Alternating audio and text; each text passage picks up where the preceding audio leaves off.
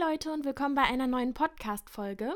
Heute geht es um ein Thema, welches die Menschheit seit Jahrhunderten tangiert. Und zwar die Frage nach dem Sinn des Lebens.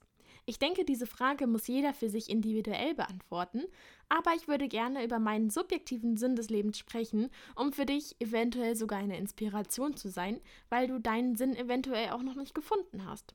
Mich würde auf jeden Fall interessieren, also schreib mir auch gerne auch vor dem Hören dieser Podcast-Folge bei Instagram deine Meinung zu deinem Sinn des Lebens. Hast du einen gefunden? Bist du auf der Suche oder nimmst du das Leben, wie es gerade kommt? Warum ist es überhaupt wichtig, einen Sinn im Leben zu haben? Ich glaube, es ist wichtig, weil man das Leben auf ein bestimmtes Ziel ausrichten sollte, um am Ende des Lebens sagen zu können, okay, ich habe mein Leben vollständig genutzt und hatte ein erfüllendes Leben oder eben das negative Gegenteil. Ich glaube, eins der größten Sorgen der Menschheit ist es, zu denken, dass sie ihr Leben nicht vollständig ausgenutzt haben. Und da kann ein Sinn eine Orientierung bieten, wie man diese Sorge ausbremsen kann. Der Sinn des Lebens ist dabei aber natürlich sehr subjektiv. Und meinen subjektiven Sinn des Lebens werde ich euch nun vorstellen. Das ist bei mir relativ simpel zu beantworten, denn mein Sinn des Lebens besteht darin, möglichst viele Memoiren zu sammeln. Egal, worüber man nur einmal positiv nachdenkt, tu es. Und wenn man über etwas gar nicht nachdenkt, dann sollte man dies nicht tun. Klingt simpel, ist es aber meist nicht. Und das fällt mir sogar auch manchmal schwer. Eigentlich heißt mein Ziel nämlich auf ein Beispiel übertragen, ich habe Lust, nach Spanien zu fliegen, also fliege ich genau jetzt auch nach Spanien. Ohne Wenn und Aber. Aber die Dinge müssten sich trotzdem im legalen Rahmen bewegen und ich habe da auch ethische Einschränkungen, die ich mir da selber auferlege. Zum Beispiel würde ich kein Fleisch essen, auch wenn ich Lust drauf hätte, und ich würde natürlich auch keine Straftaten begehen. Ich habe nie aktiv nach einem Sinn des Lebens gesucht und eines Tages fiel es mir wie Schuppen von den Augen. Auf der Entdeckung nach dem Sinn des Lebens müsste ich ein paar Jahre zurückgehen in die Oberstufe.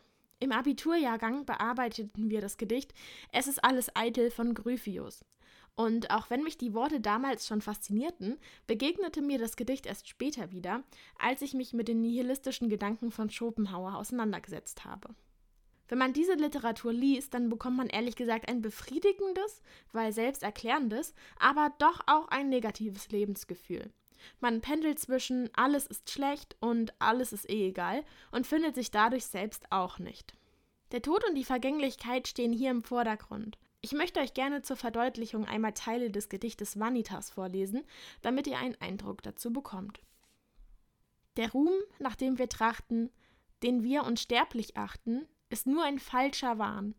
Sobald der Geist gewichen und dieser Mund erblichen, fragt keiner, was man hier getan. Dies alles wird zerrinnen, was Mühe und Fleiß gewinnen und saurer Schweiß erwirbt. Was Menschen hier besitzen, kann für den Tod nicht nützen. Dies alles stirbt uns, wenn man stirbt. So wachsen wir auf Erden und hoffen groß zu werden und Schmerz und Sorgen frei. Doch ehe wir zugenommen und recht zur Blüte kommen, bricht uns des Todes Sturm entzwei. In den drei Versen wird deutlich, dass der Mensch sich viel aufbaut, nach vielen Dingen strebt und sich sein Leben erschafft, nur damit der Tod ihm alles nimmt, wofür er hart gearbeitet hat. So richtig Mut machen solche Gedanken also nicht, oder? Als Ausweg kann hier Nietzsche gelten. Er akzeptiert die Nichtigkeit des Seins und propagiert diesen Nihilismus, überwindet ihn jedoch auch gleichzeitig, indem er das dionysische Lebensgefühl etabliert, der auf dem Gott Dionysos basiert. Für alle, die es nicht wissen, Dionysos ist der Gott des Weines, der Freude, der Trauben, der Fruchtbarkeit, des Wahnsinns und der Ekstase. Also kurz gesagt, er ist der Gott der Party. Und nur wenn man also diese Nichtigkeit des Lebens nach Gryphius, also das Gedicht, was ich euch vorgelesen hatte, akzeptiert, dann kann man die Nichtigkeit mit Nietzsche überwinden und sagen, okay, wir sterben zwar alle, aber davor machen wir Party, was das Zeug hält.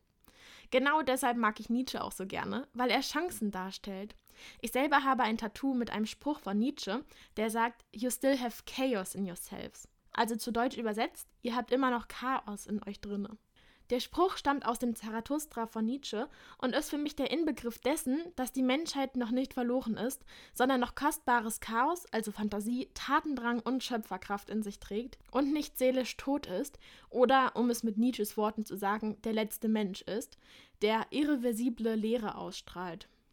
Man hat durch Nietzsche bzw. laut Nietzsche also einen Ausweg aus der Trostlosigkeit des Lebens und die heißt, Mach Party und zelebriere dein Chaos in dir.